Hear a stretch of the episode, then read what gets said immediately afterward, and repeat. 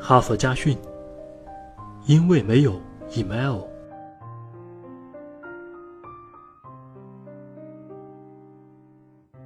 有一个失业的年轻人，到微软去找一份清洁工的工作。在经过面试和实践考察后，人力资源告诉他被录取了。请你将 email 的地址给我们，以方便工作联系。年轻人说。我没有电脑，所以也没有注册 email。人力资源部告诉他，对微软来说，没有 email 的人等于不存在的人，所以微软不能聘用你。他很失望地离开了微软，揣着口袋里仅有的十美金，到便利店买了十公斤的马铃薯，挨家挨户转手卖出。两个钟头后，马铃薯卖光了，他得到了十五美金。他从来没想过自己竟然可以这样挣钱，于是他继续推销马铃薯，业务不断增多，利润也不断增加。有了成本之后，他认真地做起这种送货上门的生意，自身的努力加上好人缘，短短的五年后。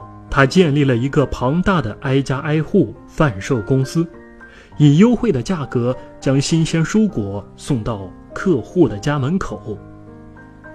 保险公司找到他，要为他和家人设计一套保险，他同意了。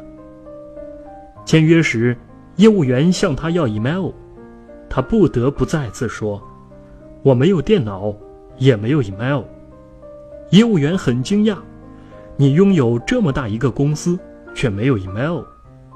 想想看，如果你有电脑和 email 的话，可以多做多少事情啊？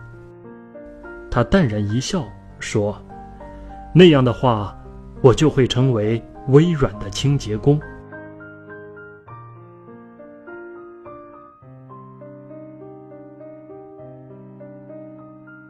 每个人都不是完善的。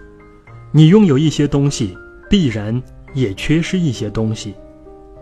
有的人会永远为缺失感叹，因为一种缺失而丧失了所有的拥有。不要太在意自身的不足和弱点，你只要学会利用一种或几种拥有的优势，就足够了。没有 email 不要紧，就去做配送。结果你发现，这才是你的长项。人不需要什么都会，只要会你最擅长的那一种本领，就可以安身立命。